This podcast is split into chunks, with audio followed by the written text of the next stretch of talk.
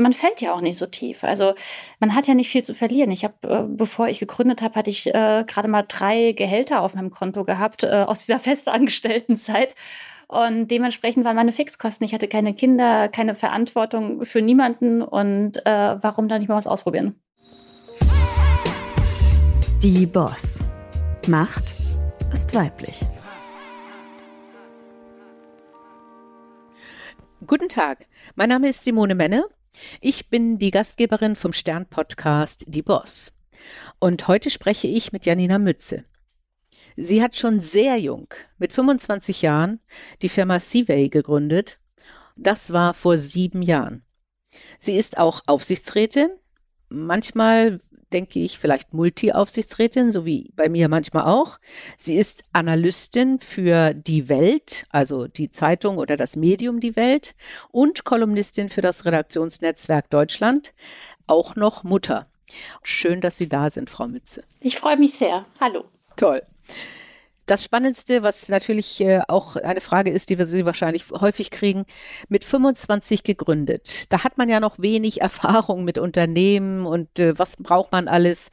Wie ist das passiert? Ich hätte nie den Mut gehabt. Ich habe tatsächlich mit 24 gegründet, aber das, ah, okay. ist, äh, das verändert die Frage wahrscheinlich auch nur unwesentlich von mhm. Ihnen. Ich, hab, ich sage immer, die, die, die Gründung des Unternehmens, das war eigentlich ein sehr, sehr glücklicher Unfall. Ich selber, ich komme nicht aus einem Unternehmerhaushalt, ähm, habe keine familiäre Vorprägung, was äh, Selbstständigkeit, Unternehmertum angeht, kannte das aus meinem Freundes- und Bekanntenkreis auch nicht, habe selbst Volkswirtschaft studiert, hatte äh, eine Karriere im politischen Berlin mir angedacht, ähm, in Verwaltungen, in Verbänden.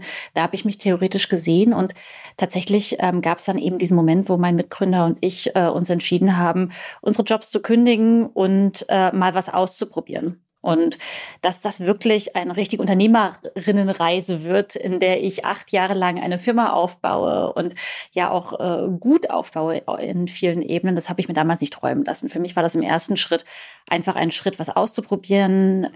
Ganz wichtig war für mich im Vorfeld, dass ich einen Job kündige und für mich diesen Job, das war meine erste Festanstellung als Referentin am Interessensverband, diesen, diesen Sicherheitsbeweis für mich einmal angetreten zu haben, dass ich sowas kann, dass ich einen Job am Arbeitsmarkt kriege. Und damit war für mich die Fallhöhe gesetzt. Ich hatte tiefer, tiefer wird's nicht in Anführungszeichen. Also wenn was schief geht, dann kann ich genau da wieder ansetzen und mir einen Job suchen. Und ähm, ich denke immer, auch rückblickend, damals, also so früh zu gründen, bringt sehr, sehr viele Herausforderungen mit sich. Da sprechen wir bestimmt noch mal drüber, was man alles in kurzer Zeit lernen muss. Ja. Ähm, oder auch in langer Zeit. Ähm, aber ähm, man fällt ja auch nicht so tief. Also man hat ja nicht viel zu verlieren. Ich habe, äh, bevor ich gegründet habe, hatte ich äh, gerade mal drei Gehälter auf meinem Konto gehabt äh, aus dieser festangestellten Zeit. Und dementsprechend waren meine Fixkosten. Ich hatte keine Kinder, keine Verantwortung für niemanden. Und äh, warum dann nicht mal was ausprobieren? Das ist ein guter Punkt. Also, und das ist, glaube ich, auch äh, mutmachend für viele andere junge Frauen, die sich überlegen, oh, traue ich mich, ja. Hm. Also mein Vater, also ich bin aus einem ähnlichen Background wie Sie. Mein Vater hätte immer gesagt, bist du wahnsinnig. Äh, also der hätte auch immer gesagt, als ich bei Lufthansa aufgehört habe, mach das auf gar keinen Fall. Du kannst doch nicht bei Lufthansa aufhören. Sowas Sicheres und Gutes. Aber Sie haben natürlich recht. Äh, man muss einfach für sich abwägen, was ist das eigentlich für ein Risiko und was gewinne ich? Und das haben Sie sich ja sicher auch überlegt. Was, was war da auf der Habenseite? Also ich habe tatsächlich aus dem Grund auch, habe ich diesen Schritt gewagt, weil ich auch unzufrieden war in, in dem Job, den ich hatte. Ne? Und ich glaube, dann diesen Mut zu haben, auch Nein zu sagen, sich zu trennen, ich glaube, das ist der erste wichtige Schritt ähm, weil das, was man dann in Zukunft auf der Habenseite haben könnte, das kann einem im ersten Schritt niemand garantieren. Das ist erstmal ein Sprung ins Unbekannte und der hat mich aber ein Stück weit fasziniert. Ich, ähm, wir haben, mein Mitgründer und ich, wir hatten eben diese, diese Idee 2015, ein Jahr nach der Krim-Annexion, in einer Zeit, in der man nicht so genau wusste, A, wie die Menschen auf der Krim eigentlich über diese Annexion nachdenken und B, man auch in Deutschland sehr viel über den, die Meinungsbildung im digitalen Raum gesprochen hat. Also da sich die Frage gestellt hat, wie kontrolliert man eigentlich all diese äh, Fake News, die Bots, äh, den Hass in den Kommentarspalten. An der Stelle haben wir uns eigentlich einfach nur die Frage gestellt, schaffen wir es nicht, an, hier mehr zu moderieren und für mehr Transparenz im öffentlichen Diskurs, im digitalen Raum zu sorgen. Und das war erstmal so ein bisschen es hat sich fast angefühlt wie so ein kleines Studiendesign an der Universität oder an der Schule. Es ist einfach, wir sind von dieser Idee gekommen und wollten einfach was ausprobieren und sind auch Schritt für Schritt vorgegangen, dadurch, dass wir kein großes Investorennetzwerk hatten, bis hin zu gar keinem, haben wir uns für öffentliche Fördergelder beworben, haben einen Businessplan geschrieben, an der Investitionsbank Berlin eingereicht, ähm, das eben auch gewonnen und die Möglichkeit gehabt, so immer Schritt für Schritt ein paar Monate weiter zu planen. Und das ist tatsächlich auch für mich eins der Learnings gewesen, man muss nicht von Anfang an, wenn man so einen Schritt ins Unbekannte wagt, äh, das ganz Große skizzieren und glauben, man weiß heute schon, wo man in acht Jahren steht oder in zehn Jahren den US-Markt für sich erobert zu haben, sondern gerade für Frauen, glaube ich, ist oft der Blick auch wichtig. Man, man wächst mit den Herausforderungen und die löst man eben auf dem Weg. Und Schritt für Schritt werden die Probleme und Herausforderungen größer, aber die Lösungskompetenz wächst eben auch mit. Vielleicht sind deswegen äh, Gründerinnen tatsächlich auch nachhaltiger erfolgreich. Also äh, was faktisch so ist, es ist ja so, dass Gründerinnen nachweislich weniger Geld kriegen, wenn sie pitchen und wenn sie mit Investoren reden. Auch ganz andere Fragen, nämlich Fragen nach, oh, wie gefährlich ist das, wie risikobehaftet ist das? Und äh, Gründer äh, eher fragen, was ist ihre Wachstumsprognose und äh, wie auch immer.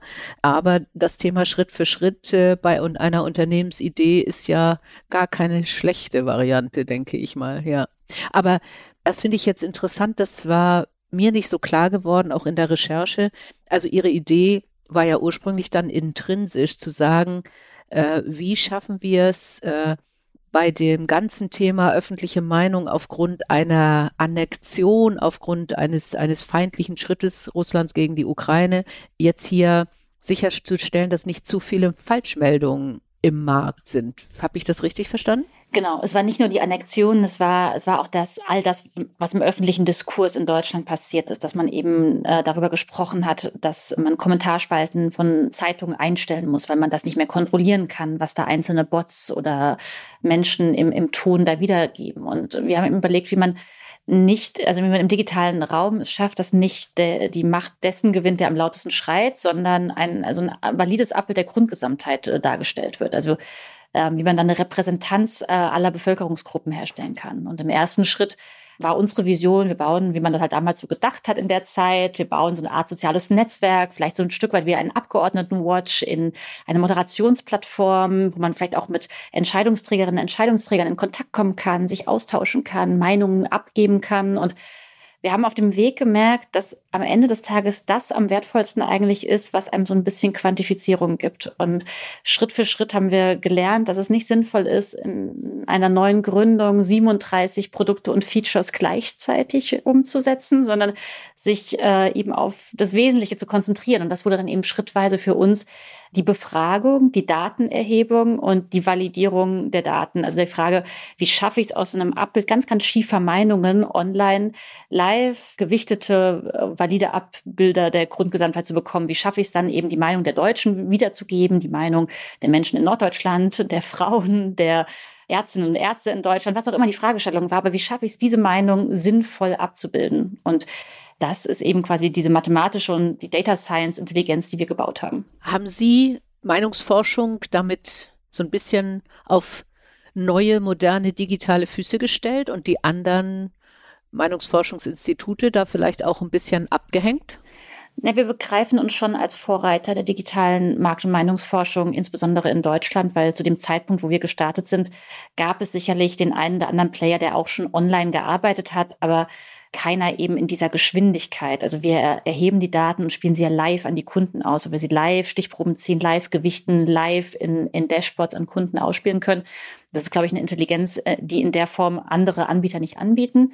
Und auch die Sichtbarkeit von Online-Erhebungen, die haben wir, glaube ich, sehr, sehr deutlich in Deutschland etabliert. Und es hat sicherlich auch für den einen oder anderen Aufschrei gesorgt bei einzelnen Wettbewerbern weil man auch, man kann das gar nicht glauben, aber auch in der Zeit immer noch so ein bisschen das Bild hatte, Meinungsforschung muss am Festnetztelefon passieren, also da, wo Ausschöpfungsquoten bei drei Prozent liegen. Das heißt, ich muss 100 anrufen und noch drei machen mit und so weiter und so fort. Also es ist schon auch eine Zeit gewesen, in, oder jetzt in den letzten Jahren, in der sich die Branche auch immer mehr einer Zukunftsdebatte gestellt hat und die haben wir sicherlich mit angetrieben, das würde ich schon sagen. Das ist doch cool. Ja, also aber ist genau. Ne? naja, es geht nach vorne, ja. Also und das ist ja das, was wir brauchen. Ich komme da gleich auch nochmal zur Digitalisierung in der Verwaltung. Also weil klar, ich glaube, manchmal hat man es erlebt, aber es werden ja tagsüber auch nur sehr bestimmte Menschen telefonisch erreicht. Ja. Nicht? Und äh, das heißt, ich habe damit automatisch schon irgendwie eine schräge äh, Auswahllage. Und Sie schreiben Menschen jetzt online an oder wie kann ich mir das vorstellen? Genau, also vielleicht drei Sätze zu uns und dann auch gerne nochmal zur Schiefe äh, mhm. der verschiedenen Erhebungsformen. Wir erheben rein online. Wir haben das größte Online-Panel in Deutschland. Das haben wir selbst aufgebaut. Und anders als andere Online-Forscher kaufen und verkaufen wir keine Panelisten, sondern machen das alles wirklich in unserem eigenen Panel, sodass wir auch langfristig mit Schiefe umgehen können. Weil natürlich auch bei Online-Erhebungen muss man auch davon ausgehen, dass nicht jeder den Weg zu dieser Umfrage findet, nicht jeder die gleiche Bereitschaft hat mitzumachen. Und man muss eben auch hier mit Modellen arbeiten und gewichten. Ähm, das machen die Telefonbefrager tatsächlich auch auch, weil auch am Telefon wird man nicht jeden zu jeder Tageszeit erreichen und hat auch da eine gewisse Vorselektion und die Ausschöpfungsquoten sind eben sehr gering so dass einfach jede Erhebungsform, glaube ich, ihre Vor- und Nachteile hat. Bei uns kommen die Vorteile dazu, dass wir nicht nur sehr, sehr schnell sind, sondern dass wir auch sehr tief runter in sehr spitze Zielgruppen können und eben sehr, sehr viele Erhebungen auch in sehr kleinen Datenräumen umsetzen können. Und das machen wir eben, wie gesagt, nur in unserem eigenen Online-Panel. Und das ist für mich manchmal auch nochmal so erstaunlich zu sehen. Es gibt so viele Online-Forscher, die sich an sogenannte Panel Hubs dranhängen, wo man dann eben ein bisschen ähnlich wie die verbrieften Kredite in der Finanzkrise gar nicht mehr so genau weiß, was man eigentlich einkauft äh, über drei, vier Schritte. Und davon differenzieren wir uns auch ein wenig. Sie haben jetzt als Kunden nicht nur die Politik, äh, sondern auch Unternehmen, die jetzt zum Beispiel etwas wissen wollen über ein neues Produkt. Genau, genau. Also tatsächlich, die, die Markt- und Meinungsforscher, die haben ja immer so ein bisschen das Glück und das Segen, dass so die politische Fragestellung, die Demoskopie, das findet immer viel Interesse im öffentlichen Raum. Das heißt, wir werden immer auch als sehr politisch wahrgenommen. Wir veröffentlichen wir äh, rund um die Uhr auch Sonntagsfragen auf Bundes- und Landesebene. Und das findet sehr viel Anklang. Tatsächlich 20 Prozent unserer Umsätze finden in etwa im politischen Sektor statt. Wir arbeiten für Teile der Bundesregierung, für Parteien im demokratischen Spektrum, für Verbände. Der Großteil der Umsätze kommt aus der Industrie und da arbeiten wir für DAX-Unternehmen wie beispielsweise Volkswagen, wo wir die ganze Transformation zur E-Mobilität auf Kamp also in der Marketingaussteuerung begleiten, die ID-Kampagnen jetzt seit drei Jahren live in den einzelnen Käufergruppen vermessen. Wir arbeiten ja für Unternehmen wie Vodafone, vermessen Marktanteile, aber eben auch für viele Mittelständler, die sich äh, in dieser Transformationsreise bewegen, dass sie merken, dass vielleicht Geschäftsmodelle auch überarbeitet werden müssen, aus dem Analogen in eine neue Zeit übersetzt werden müssen, dabei auch Herausforderungen bei der Definition der eigenen Zielgruppen und Käufergruppen entstehen. Also ganz häufig haben wir das Problem, dass man die Käufergruppen im Analogen vielleicht noch irgendwie kennt, aber das wird immer weniger und gleichzeitig hat man Schwierigkeiten, neue Käufergruppen zu identifizieren und da unterstützen wir eben dann in der datenbasierten ja, Arbeit. Wir haben gerade gehört, Sie haben verschiedene Kunden als äh, Industriebetriebe oder auch aus der Politik. Äh, Sie sind aber ganz klar, dass Sie sagen, wir arbeiten mit allen politischen Parteien außer der AfD zusammen. Gibt es andere Tabus, wo Sie sagen, äh, für diese Firma, für diesen, dieses Segment äh, würde ich nicht arbeiten? Oder wo, wo ist da, was ich ja ganz toll finde, dass Sie es haben, Ihr, Ihr, Ihr Wertekonzept, dass Sie sagen, nee, da gönnen wir uns Nein zu sagen? Ja, wir müssen uns die Frage Gott sei Dank nicht täglich stellen, weil wir auch nicht täglich aus ganz schwierigen Umfeldern Anfragen bekommen. Das mit der AfD, das genau, das stimmt. Wir haben gesagt, wir möchten nicht für die AfD arbeiten, auch schon also von Beginn an, nicht erst seitdem sie vom Verfassungsschutz überwacht wird das kann, allein das ist streitbar, weil ähm, auch die AfD wurde im demokratischen Prozess von einem Prozentsatz X äh, in jedem Land, äh, in jedem Bundesland und äh, auf Bundesebene gewählt und ist Teil des demokratischen Prozesses in den Parlamenten vertreten. Also auch da äh, gibt es keine, kein, kein Schwarz-Weiß richtig, aber das ist eben unsere unternehmerische Entscheidung, dass wir das nicht möchten, dass wir sie nicht mit unseren Daten unterstützen möchten. Ich finde die Frage insgesamt sehr graulastig, nicht schwarz-weiß, weil ähm, man allein schon dem, an, an dem Punkt der Zeitenwende merkt, wie sehr sich das Meinungsbild dann auch verändern kann. Und die Frage, was ist richtig und falsch? Vor Ausbruch dieses Angriffskrieges hätten wir nicht für ein reines Defense-Unternehmen gearbeitet. Ja.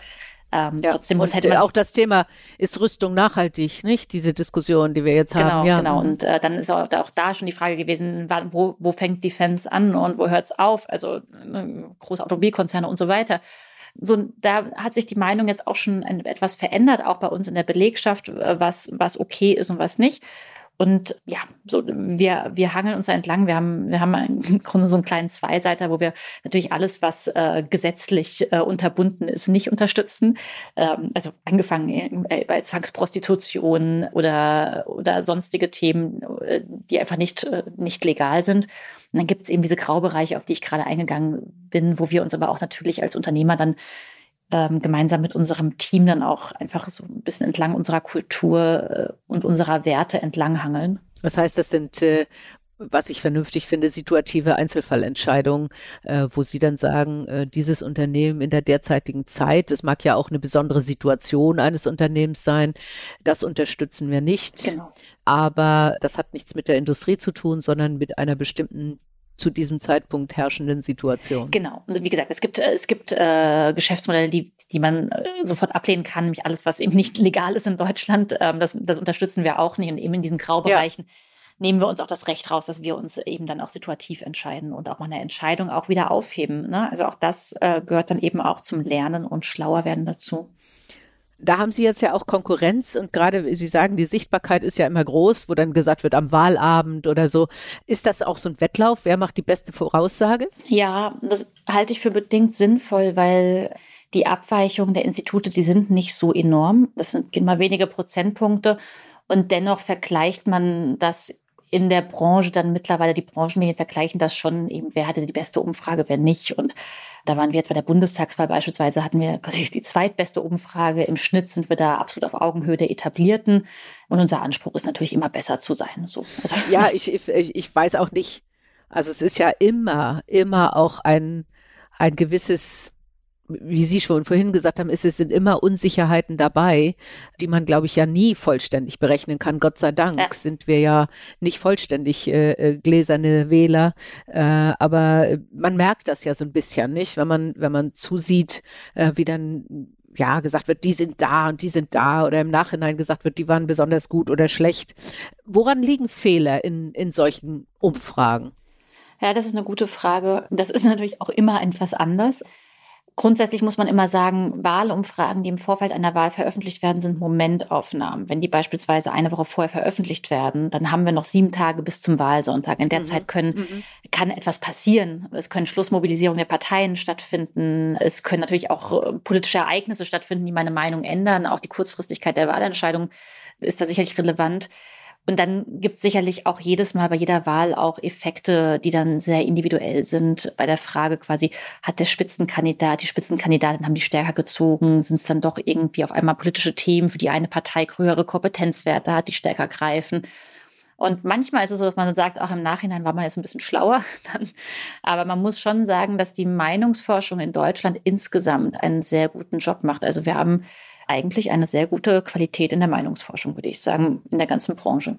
Und das Schöne ist vielleicht auch das nochmal abschließend, das sehen wir auch wirklich über alle Methoden hinweg. Ne? Also natürlich streitet man in der Branche auch, was ist jetzt die beste Methode, aber wohl wissend auch, dass alles seine Daseinsberechtigung hat. Und bei diesem Vergleich sehen wir doch auch, dass es mal ein Online-Institut die beste Umfrage hat, mal ein Telefoninstitut, mal ein Institut, was beides anwendet. Also das ist, ja, ist schon spannend, sich das mal über die Zeit anzuschauen. Inwieweit mussten Sie Expertin sein? Also diese mathematischen, statistischen Modelle äh, selber kennen? Oder kann man sagen, nee, wichtig war jetzt für mich als Gründerin, ich brauchte die Idee, ich brauchte natürlich meinen Mitgründer, ich brauchte das Geld und Experten habe ich, konnte ich mir einkaufen. Es ist beides. Also in die Materie haben wir uns, also wir sind drei Gründer. Einer ähm, hat operativ nicht so stark mitgewirkt bis heute. Er ist äh, Professor, aber hat über Demoskopie auch promoviert schon. Und er hat, glaube ich, das meiste Vorwissen mitgebracht, das meiste wissenschaftliche Vorwissen auch und hat sich auch sehr stark in, in diese Grundlagenarbeit der ersten Jahre quasi mitverantwortet. Aber es ist dann tatsächlich so, am Ende wird man in der Praxis schlauer und man lernt Schritt für Schritt und gleist sich auf und wird auch sehr selektiv und gut darin zu entscheiden, was man eigentlich lernen muss und was man sich drauf schaffen muss und was verbessert werden muss. Und ähm, man ist so in der, im fortlaufenden Lösen von Herausforderungen, so dass ich glaube, natürlich ist jedes Vorwissen gut und alles, was ich mitbringe in so eine Gründung, ist sinnvoll, aber ich glaube, wir hätten nicht diesen Erfolg gehabt, hätten wir alle vorher zehn Jahre bei einem traditionellen Institut gearbeitet. Ich glaube, da wären wir gar nicht auf die Idee gekommen. Das finde ich spannend. Ich habe neulich ein Interview gehabt äh, zum Thema Kreativität. Und da war eine der Fragen, braucht es für Kreativität Expertentum äh, und auf einer Skala von 0 bis 10? Ich habe tatsächlich 0 gesagt, weil ich auch glaube, äh, wenn man zu sehr Experte ist oder Expertin, dann ist man ja irgendwo festgelegt, weil man dann denkt, ich weiß schon alles. Und als Nichtwissende probiert man dann auch mal was aus, redet mit anderen und kommt vielleicht auf kreativere und dann, wie Sie ja auch, auf neue Ideen. Ich glaube, ich habe das gleiche Interview geführt und ich habe mich irgendwo im Mittelfeld, ah, okay. ich war irgendwo im Mittelfeld, weil ich tatsächlich, ich konnte mich nicht ganz entscheiden. Ein bisschen Wissen ist manchmal auch gar nicht, es ist, also muss ja irgendwie auch da sein, aber ich, ich stimme ja. dem zu. Es ist, Kreativität entsteht nicht dadurch, dass man alles weiß. Das sicherlich nicht. Ja, ja. ja gut, am Ende habe ich in der differenzierten Antwort auch gesagt, es wäre schon ganz gut, wenn, wenn irgendeiner Ahnung hat äh, und äh, der mit am Tisch sitzt. Nicht? Ja. Äh, und die Frage ist natürlich immer, über welche Kreativität man redet. Ne? Über welche Kreativität brauche ich in einem Unternehmen, vielleicht auch in einem etablierten Unternehmen, um mich neu zu erfinden. Und welche Kreativität braucht jemand, der ganz alleine jetzt äh, kreativ ist in, als Künstler Künstler. Also wir haben jetzt ja ein bisschen darüber gelernt, wie Sie äh, gegründet haben. Ich habe vorhin auch ausgeführt, Gründerinnen haben es eigentlich, wenn es um Finanzierung geht, schwerer. Mhm. Äh, gibt es irgendwelche Ratschläge, die Sie für Gründerinnen hätten, außer dem Thema, ist manchmal gar nicht schlecht, wenn man vielleicht ein bisschen äh, durchaus jung mit geringer Fallhöhe anfängt? Ja, also gerade ähm, wenn Sie das Thema Finanzierung ansprechen, das ist auch etwas, was ich auch in meiner Zeit als Vorständin im ähm, Startup-Verband immer wieder betreut habe, und auch Studien veröffentlicht haben zu dem Thema da muss ich rückblickend sagen, das ist etwas, da kann man sich selbst auch ein bisschen aufschlauen. Also gerade das Thema, wie funktioniert Startup-Finanzierung, in welchen Logiken denken Investoren, das ist wahnsinnig hilfreich, wenn man die Theorie drauf hat und weiß, welche, welche Checkmarks die im Grunde äh, machen, die vor einem sitzen. Also dass man das so ein bisschen adressieren kann. Da sind wir glaube ich, gerade in der Anfangszeit sind wir dazu kreativ dran gegangen und haben quasi voller Begeisterung offen über unser Produkt gesprochen und haben uns da nicht so sehr an diesem, an diesen Schablonen äh, entlang gehangelt. Und ich glaube auch, ähm, das ist vor allem nicht nur wichtig, um dann quasi in, im ersten Schritt vielleicht das erste Funding zu bekommen, sondern auch, um das Funding so zu strukturieren, dass am Ende auch noch was für einen übrig bleibt, wenn man das mal drei, vier, fünf Runden weiter nach vorne denkt. Also so ein bisschen vom Ende her denken, funktioniert an der Stelle schon gut, wenn man sich da so ein bisschen aufschlaut. Und da denke ich, gibt es mittlerweile tolle Frauennetzwerke auch, äh, tolle Gründerinnen-Netzwerke, aber auch, ja, es muss auch nicht ein reines Frauennetzwerk sein, sondern auch Gründernetzwerke, gerade hier in Berlin, wo man auch diese Themen wirklich adressiert und ich habe auch immer gemerkt, gerade in Venture Capital Fonds, insbesondere dann, wenn sich da mal ein Fonds dafür entscheidet, in dieser Runde nicht dabei zu sein. Viele der Manager sind ja meistens Männer, haben auch dann schon auch im Nachgang ein hohes Interesse daran, einen so ein bisschen zu supporten und ein paar Tipps zu geben, Intros zu machen, mal auch die Entscheidung ein bisschen zu erläutern. Und das ist wahnsinnig hilfreich. Das sollte man mitnehmen. Ich glaube, auf dem Finanzierungsthema ist das wichtig. Das würde ich schon mitgeben. Aber zur Gründung allgemein, klar, also auch da hilft ein gutes Netzwerk und möglichst viel drüber reden. Also es gibt ja immer so diese Idee, man sollte es möglichst lange geheim halten, damit die Idee niemand wegklaut. Das ist Quatsch. Also weil das Schwierige an der Gründung und am Unternehmertum ist nicht die Idee, sondern das ist die Umsetzung. Und das wird einem niemand abnehmen. Und man lernt wirklich aus jedem Gespräch. Ich glaube, ich habe vielleicht drei Jahre gebraucht, bis mein näheres familiäres Umfeld verstanden hat, was ich tue. Das ist ja nicht, weil meine Familie doof ist, sondern ähm, das liegt daran, dass ich das auch, dass ich nicht in der Lage war, es gut kondensiert zu vermitteln. Und das ist was, das lernt man nur, wenn man häufig drüber spricht. Und das ist auch so eine inhärente Gründerinnenaufgabe, dass man seinen Pitch trainiert und zwar fortlaufend. Ich habe äh, allerdings auch schon mal gehört von Gründerinnen, dass sie ihren Partner schicken, äh, weil das meistens äh, anders rüberkommt. Aber äh, ich, ich mache jetzt auch noch mal Werbung. Also ich bin ja auch engagiert bei Encourage Ventures und bei Auxo. Ja. Das sind zum Beispiel Netzwerke und äh, Funds, die auch wirklich explizit Frauen fördern wollen äh, und die, glaube ich, auch Support geben im Thema Mentoring. Ja. Ich denke, und da sind Ihre Hinweise eben auch noch mal ganz, ganz wichtig. Sie sind ja auch dadurch zwangsläufig in das Thema Führung hineingewachsen. Sie werden am Anfang ein sehr kleines Team gewesen sein und jetzt sind es plötzlich mehr. Wie sind Sie damit umgegangen? Auch Learning by Doing oder? Ja, genau. Also wir sind heute 110 Civilians, wie wir uns nennen. Warum Civilians? Äh, weil die Firma Civil heißt.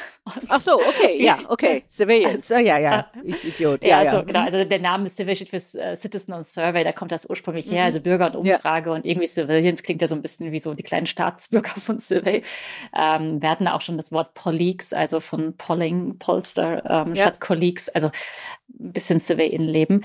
Äh, wie habe ich Führung gelernt? Ein bisschen schmerzhaft vielleicht am Anfang. Also ich musste mir ein Standing insofern erarbeiten, dass ich es mir vor mir selbst erarbeiten musste, so mit 24. Ähm, das ist nicht unbedingt so, dass meine Gegenüber mich jetzt ständig in Frage gestellt haben, sondern eher ich mich selbst und ich einfach gemerkt habe, es gab irgendwann diesen Moment, wo es Klick gemacht hat, ich, ich diese, diese Führungsrolle angenommen habe. Und der Moment ist wichtig. Ich glaube, diese Bereitschaft, diese Rolle anzunehmen, ich glaube, das ist eigentlich das Wichtigste. Technisch kann man vieles lernen und wird man auch immer wieder lernen. Und da gibt es auch die erfahren, also auch die erfahrensten Führungskräfte machen nicht alles richtig. Man muss eben bereit sein, in diese, in diesen Moment der Verantwortung reinzuschlüpfen und auch verstehen, dass diese Führung auch gewollt wird von den Mitarbeitenden. Also ich erlebe das auch häufig bei anderen Gründern, und das ist häufig so, eine, so ein Gründersymptom, es gibt entweder diejenigen, die sehr, sehr, sehr stark auch nach innen agieren und diese Sichtbarkeit auch lieben. Und dann gibt es andere, denen auch manchmal vielleicht so eher so eine Führungsverweigerung unterstellt wird, weil sie so Tüftler sind, weil sie ihr eigenes Ding gerne machen, aber jetzt sich nicht unbedingt noch aufspielen wollen, so metaphorisch ausgedrückt. Und ich glaube, ich bin auf der Skala bin ich eher auf, auf der Seite. Also ich freue mich auch, wenn die Dinge laufen und äh, ich, ich muss nicht unbedingt wahnsinnig sichtbar sein und Micromanagement ist sowieso nicht meins. Aber es ist schon auch wichtig, dass so ein Stück weit Guidance da ist, dass äh, man sich verantwortlich fühlt für eine Richtung, dass die verständlich in die Firma reingetragen wird, dass man das nach außen auch kohärent kommuniziert und eben auch klar ist, man kann immer angesprochen werden, man ist immer da und man packt eben auch mit an, da wo es nötig ist. Ne? Also das ist, glaube ich, so dieses sich die Hände schmutzig machen, was in einem Startup absolut wichtig ist und auch jetzt, ja, weiß nicht, ob wir so ein Startup sind, aber also das ist, glaube ich, Teil unserer Kultur auch weiterhin, dass jetzt sich niemand so fein für irgendwas ist. Was ich durchaus äh, auch für Großunternehmen für richtig hälte. Hm. Also äh, ich, ich bin ab und an mitgeflogen, als ich noch bei Lufthansa war, als Crew. Und hm. keiner wusste, dass ich äh, äh, nicht Crew bin. Es hat natürlich zu entsprechenden Beschwerden geführt, wenn ich Kaffee ausgeschenkt hat. Aber, ähm, aber es ist schon wichtig, damit man auch ein Verständnis dafür hat. Ne? Und das ist, glaube ich, immer wichtig. Und das Thema Transparenz halte ich für wichtig. Aber auch, und ich glaube auch, das ist tatsächlich etwas, was man erst lernt, und ich war ja immer ein Großkonzern, dass Mitarbeiter natürlich auch in irgendeiner Form verlangen, dass man Führung übernimmt und dann mhm. auch sagt, wir entscheiden, ich entscheide jetzt. Und jetzt äh, aus den und den Gründen habe ich vielleicht euer Argument nicht genommen und muss jetzt in die Richtung. Ich erkläre euch warum, aber da gehen wir jetzt längs. Und das ist, glaube ich, was ganz Wichtiges, weil sonst hat man ja Chaos. Ja, und das ist auch diese Verantwortungsbereitschaft. Ne? Manchmal kann man auch ein bisschen Druck rausnehmen aus Teams, in dem einfach sehr, sehr klar ist, am Ende trage ich die Verantwortung, um da irgendwie auch vielleicht so ein bisschen Zweifel aus einem Entscheidungsprozess rauszunehmen und so. Also ich glaube, ich glaube, Führung verändert sich ja auch sehr, sehr stark in den letzten Jahren oder der Blick, den man auf Führung hat. Ähm, aber deswegen wird nicht alles hinfällig, was man in der Vergangenheit unter Führung verstanden hat. Und äh, das ist, glaube ich, ist ein ganz, ganz spannendes Feld. Also ja, man lernt auch, glaube ich, lebenslang. Äh. Ja. das ist so, weil sich die Umwelt verändert, weil die Menschen äh, sich ändern und äh, und man natürlich auch situativ unterschiedlich auf unterschiedliche Menschen eingehen muss. Ja. Nicht? Manche manche Menschen brauchen wenig Führung, manche brauchen viel. Ich hatte einmal ein 360 Grad Feedback. Das war total divers. Äh, einige haben gesagt, ich mische mich zu viel ein und einige haben gesagt, ich mische mich zu wenig ein. Und das lag aber an den Menschen, weil ich neige auch zu langer Leine und einige haben gedacht, ich interessiere mich gar nicht für ihren Job, weil ich gar nicht nachgefragt habe. Nicht? Und das ist natürlich auch nicht gut. Also das äh, fand ich auch eine ganz spannende Erkenntnis in, in meiner Führungskarriere. Apropos Diversität, sind Sie denn divers in Ihrer Firma? Wir sind sicherlich nicht perfekt, aber wir sind auf der, auf der Geschlechterdimension sind wir schon sehr divers, also haben einen nahezu paritätischen Frauenanteil in der Firma, der sich auch durch die Führungsebenen durchzieht, also sich da jetzt nicht signifikant ausdünnt nach oben. Was aber auch ein Thema ist, was nicht selbstverständlich ist. Ne? Also das fliegt einem als junges Unternehmen ist auch nicht zu, nur weil man digital und jung ist, sondern das ist schon auch etwas, was uns kontinuierlich fordert, diese Diversität auch weiter zu leben. Ähm, und eben auch eine Kultur zu haben, in der wirklich dann auch die Frauen auf der Führungsebene sind und nicht dann irgendwie schrittweise nur noch Männer. Historisch gesehen sind wir eigentlich ein sehr junges Team. Das ist natürlich grundsätzlich so, dass man als, als wenn man gründet, erstmal so ein bisschen aus dem eigenen Family and Friends Pool äh, rekrutiert, weil man sich jetzt vielleicht auch nicht so ein ganz professionelles ähm, Personalerteam leisten kann. Aber in den letzten Jahren sind wir auch immer breiter in den Alterskohorten geworden. Das heißt, es sind jetzt nicht nur noch Mitte 20-Jährige, die bei uns in der Firma arbeiten, sondern viele Kolleginnen und Kollegen, die deutlich mehr Berufsjahre hinter sich haben und äh, über 50 sind. Das ist auch schön. Also ich glaube auch, das Skillset ist sehr divers. Also von jetzt mittlerweile, seit jüngstem haben wir irgendwie wirklich so, so Branchenkenner, die vorher jahrelang in Konzernen der Branche gearbeitet haben. Die gab es in den ersten Jahren bei uns natürlich nicht.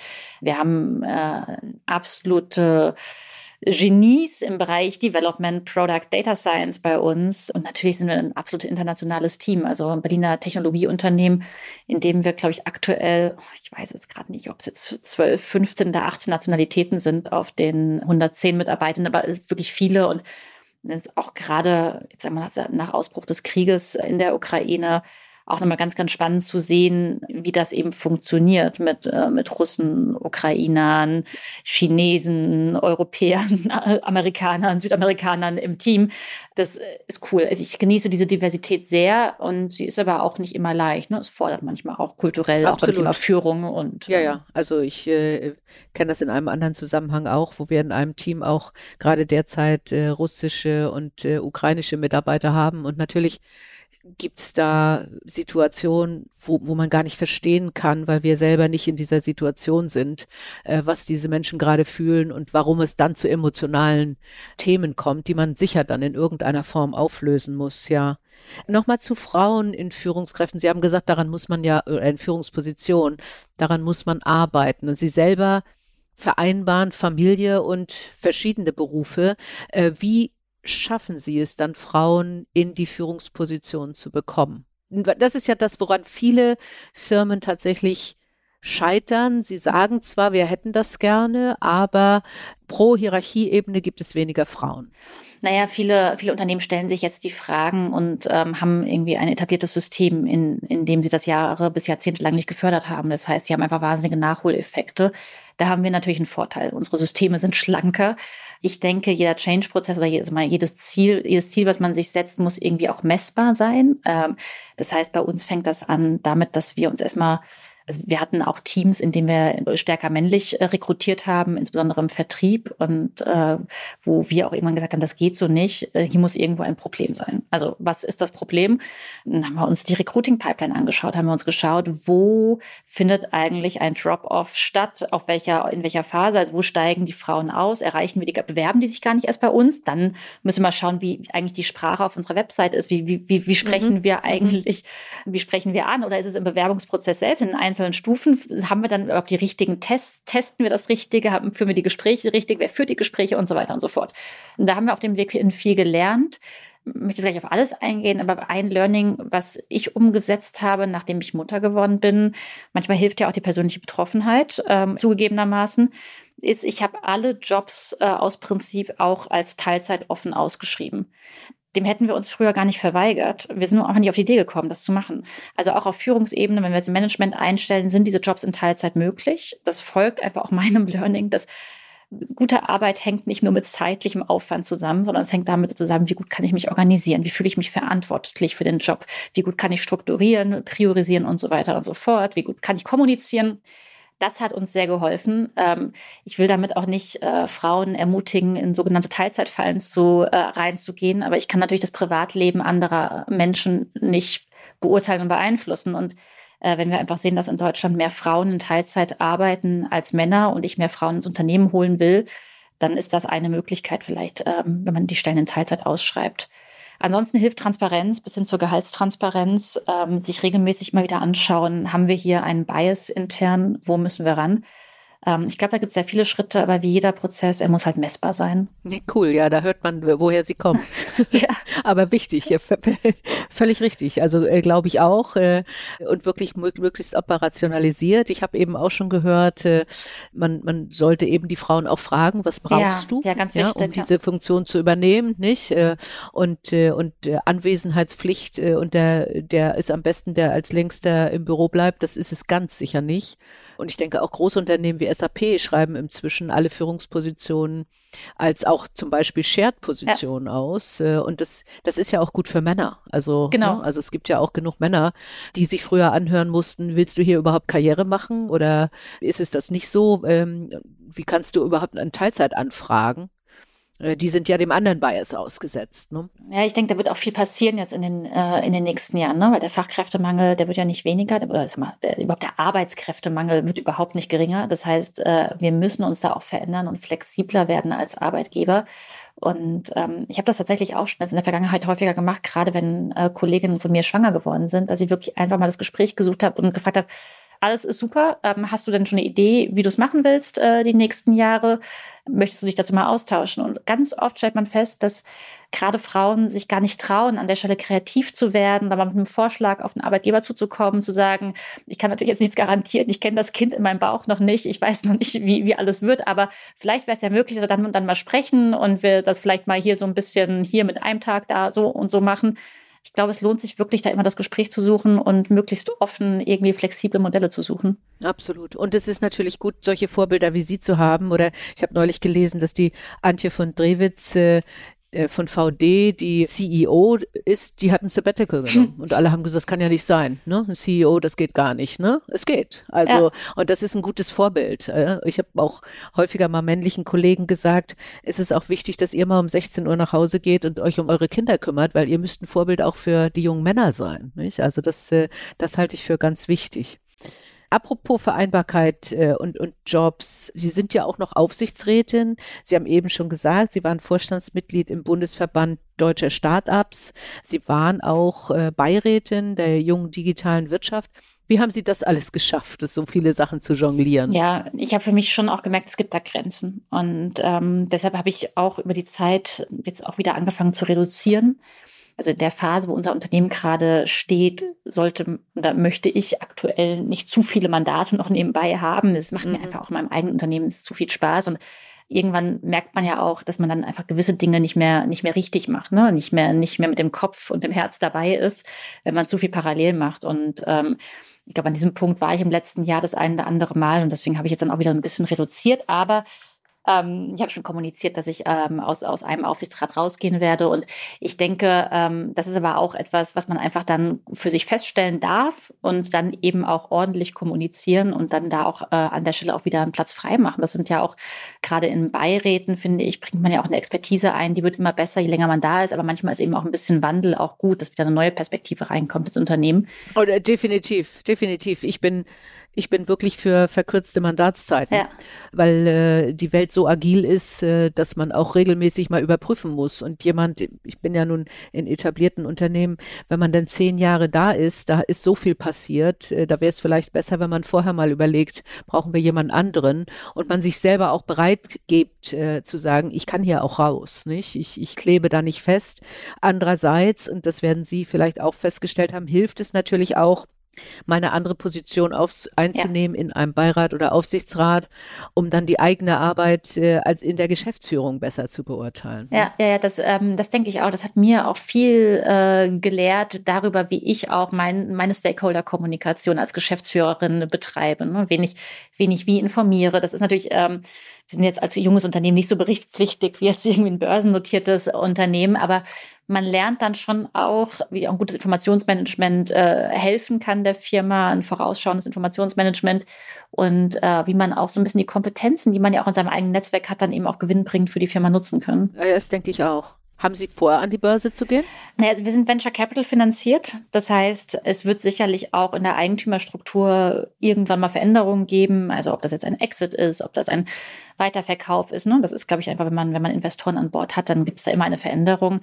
Ob zu irgendeinem Zeitpunkt dann äh, ein Exit an die Börse äh, sinnvoll sein kann, weiß ich, kann ich jetzt heute noch nicht absehen. Was ja ganz spannend ist, ich meine, Sie sind ja nun wirklich sehr jung. Die Frage stellt sich dann ja wahrscheinlich, möchte ich jetzt bis mein Lebensende dieses mhm. Unternehmen begleiten und größer, anders, schöner machen, erfolgreicher?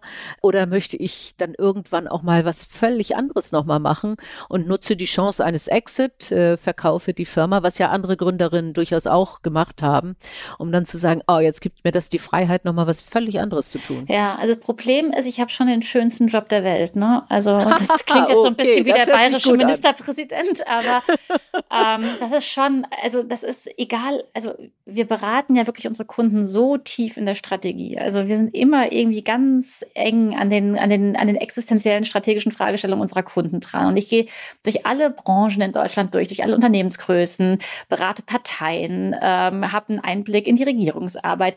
Es ist eigentlich egal, wo, ne? Also ich, ich will das jetzt gar nicht größer machen, als es ist, aber ähm, ich kriege einen so tollen Einblick und globalen Rundumblick in, in, in unsere deutsche Gesellschaft, das in stimmt, die Akteure, ähm, kann da also wir fassen uns als Berater nicht so auf, dass wir den, dass wir unseren Kunden sagen, was sie tun sollen. Aber wir begleiten mit unseren Daten und äh, haben den Anspruch, eben unsere Kunden schlauer zu machen und ihnen eine bessere Entscheidungshilfe zu geben. Und das macht wahnsinnig viel Spaß. Also man diese Veränderungsprozesse eben dann auch so aus nächster Nähe begleiten kann. Ähm, so dass ich einfach wahnsinnig viel Spaß an dem Job habe. Und wir sind ja auch weiterhin noch in einer Wachstumsphase, in der wirklich viel Sie passiert. Sie dürfen 85 werden mit dem Unternehmen ja, ja. und es immer neu machen. Also ich kann mir das gut vorstellen, weil äh, es ist ja tatsächlich so. Ansonsten bewegen Sie sich natürlich in einem gewissen Silo, in einem gewissen Umfeld. Also bei mir als Vorständin war das schon so, äh, dass man nur noch die Firma gesehen hat und die Probleme der Firma. Und Sie haben jetzt die Chance, wirklich zu sagen, wo sind denn jetzt in Anführungsstrichen die Verbindungspunkte vielleicht auch zwischen Politik und Wissenschaft mhm. und Wirtschaft und Geopolitik, äh, um dann hoffentlich in ihren Kunden auch zu sagen, äh, guckt euch doch mal mit einer Umfrage vielleicht folgendes Thema an. Wir glauben, das hat einen Einfluss auf euer Geschäftsmodell, ja, oder? Genau, genau. Und gleichzeitig bin ich natürlich auch rational genug, um zu wissen, äh, nicht alles muss immer so bleiben, wie es ist. Und es kann auch einen Zeitpunkt geben, in dem ich vielleicht Platz mache für jemanden äh, an der Spitze des Unternehmens, der die irgendwie besser geeignet ist für das Kompetenzprofil, was wir dann brauchen. Das will ich gar nicht ausschließen. Und ich bin eigentlich einfach sehr entspannt, was die Zukunft angeht. Ich glaube, das ist so, ich glaube, das Richtige wird kommen ja. und bis hierhin finde ich es manchmal immer noch unfassbar, was für einen Freiheitsgrad ich mir persönlich aufgebaut habe und welche, also ja, was für einen schönen Job ich mir selber gestaltet habe. Das ist eigentlich der größte Luxus. So. Das ist super. Das ist super. Und also ich würde nie so weit voraus planen, dass ich jetzt sage, an meinem Lebensende sieht das folgendermaßen aus. Wobei wir gleich nochmal zu einer Frage bis zum Lebensende kommen. Oh Aber erst nochmal, wie sieht das denn aus? Im, Im Sinne von, Sie haben den großen Überblick. Äh, Sie sind äh, gerade beim Thema Digitalisierung neu, zum Beispiel das Thema Abfragen gestalten. Wir kommen nicht voran in der Digitalisierung der deutschen Verwaltung. Mhm.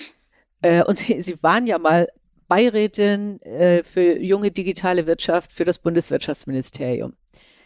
Was ist Ihrer Meinung nach der Grund? Ich habe auch eine Theorie und ich weiß auch, wie schwer Kulturänderungen sind und wie wenig Geld im Zweifelsfall in Kommunen und in Behörden da ist. Haben Sie eine Idee, wo man anfangen könnte?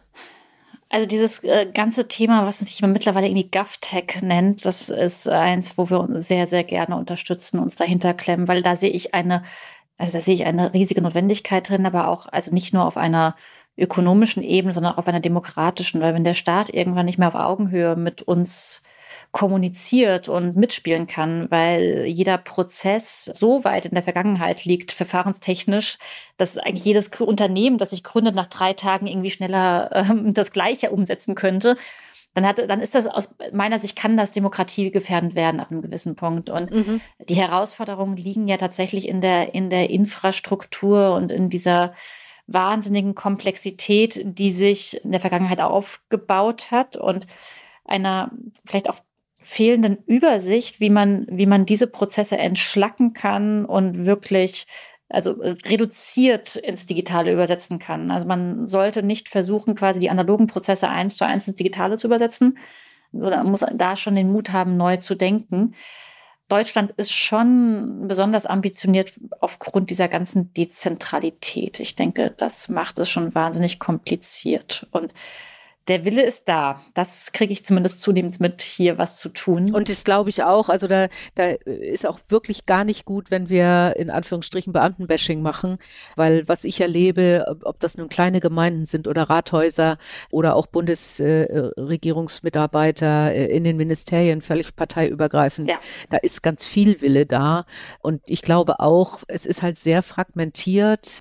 Und aus guten Gründen ist Föderalismus ja auch keine schlechte Idee, aber da wird es natürlich dann extrem komplex, eine gemeinsame Lösung zu finden, die am Ende da sein muss, damit wir vergleichbare Daten wiederum haben. Ja, ne? aber es sind wirklich Überzeugungstäter und wahnsinnig kluge Menschen an, äh, in der Verwaltung tätig. Das stimmt. Ne? Also jetzt auch bis hoch in die Ministerien. Und das sind ja wirklich Überzeugungstäter, weil die eigentlich zu einem Bruchteil des Gehaltes arbeiten, das sie bekommen würden, wenn sie in die, wenn sie in die freie Wirtschaft gehen würden. Und deshalb ja. gebührt ihnen ja auch jeglicher Respekt. Nur das macht das System in Gänze nicht besser und löst das Problem leider noch nicht. Äh. Ja gut, also aber das heißt äh, wirklich also auch für uns alle, wir müssen unterstützen, nicht? Und feststellen, wo können wir das schaffen, weil ich gebe Ihnen völlig recht, wenn in der Verwaltung zu viel schief geht, äh, wenn Menschen zu lange warten auf normale Bescheinigungen oder wenn eine Wahl schief geht, dann, dann verlieren die Bürger die, das Vertrauen und dann wird's, dann wird's schrecklich. Ja, also das dürfen wir nicht riskieren. Ich komme zu zwei Fragen, die wir eigentlich immer stellen. Eine ist die Frage, welche Frage können Sie nicht mehr hören? äh, ich vermute, es war die erste Frage, die ich Ihnen gestellt habe. So junge Gründerin, wie ist das eigentlich? Ähm, oder gibt es noch eine andere? Äh, also es gibt eine Frage, aber die haben Sie heute nicht gestellt, deswegen, tue, deswegen nehme ich es jetzt auch nicht mit rein. Äh, Doch bitte, bitte, bitte, das beruhigt mich. Das heißt ja, das heißt ja, ich stelle nicht die Fragen, die jeder stellt. genau. Also es, tatsächlich, es gibt einen Wettbewerber von uns, der sehr versessen ist auf uns. Ähm, und nach dem werde ich eigentlich fast in jedem Interview gefragt mit. Ah, okay. Was okay. hat er eigentlich für ein Problem? Wie erklären Sie sich das, diese Besessenheit? Okay. So, das finde ich schon mal super, dass der hier gar nicht auftauchte, aber jetzt habe ich das gemacht, vor, was äh, vor dem jeder Kommunikationstrainer oder abraten würde. Ähm, ansonsten, ja, ich ähm, ich habe ja, glaube ich, heute auch nicht auf Vereinbarkeitsthemen bislang geantwortet. Ne? Also, Nein, wo der hier stimmt. mit Mutter anmoderiert. Und das ist tatsächlich ganz lustig für mich immer zu sehen.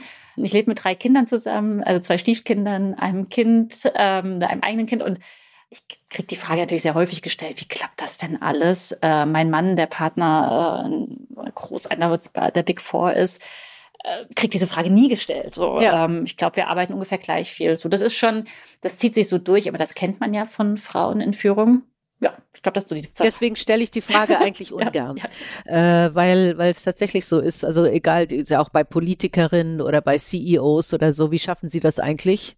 Äh, und bei Männern kommt die Frage nie. Ja, ne? ja, das ist schon ganz spannend. Ähm, und die andere Sache, da kommen wir jetzt ans Lebensende.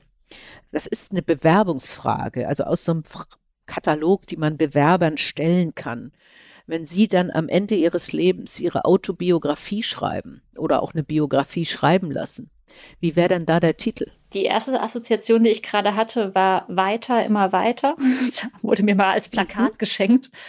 ähm, ich weiß aber gar nicht, ob das, ob das so treffend ist. Also fürs Lebensende ist ja dann quasi dann der Abschluss.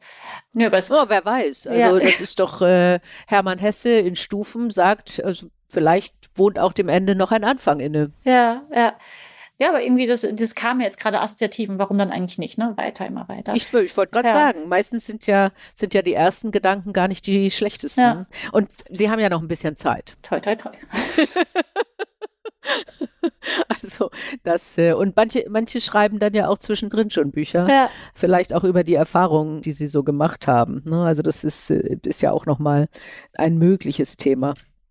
Dankeschön. Ganz, ganz herzlichen Dank für das Gespräch. Ich muss auch sagen, ich äh, fand das sehr erfrischend. Schön, dass Sie da so offen sind, äh, aber auch so, so viel Optimismus ausstrahlen und, und damit auch, glaube ich, vielen Mut machen, sich doch auch zu trauen, so einen Traum zu verwirklichen. Ganz herzlichen Dank. Dankeschön. Danke für das schöne Feedback. Ist ja immer ein bisschen gruselig, wenn die Interviewpartnerin sagt, vielen Dank für die Offenheit. Dann hat man das Gefühl, man war jetzt viel zu offen. ich, ich hatte auch das Gefühl, es war sehr kurzweilig und vielen, vielen Dank. Äh, ich denke, wir laufen uns irgendwann mal über den Weg. Hat Hoffe mich sehr auch. gefreut. Dankeschön. Ja, und dann bis, bis dann. Ne? Tschüss. Ja, ciao. Die Boss. Macht ist weiblich.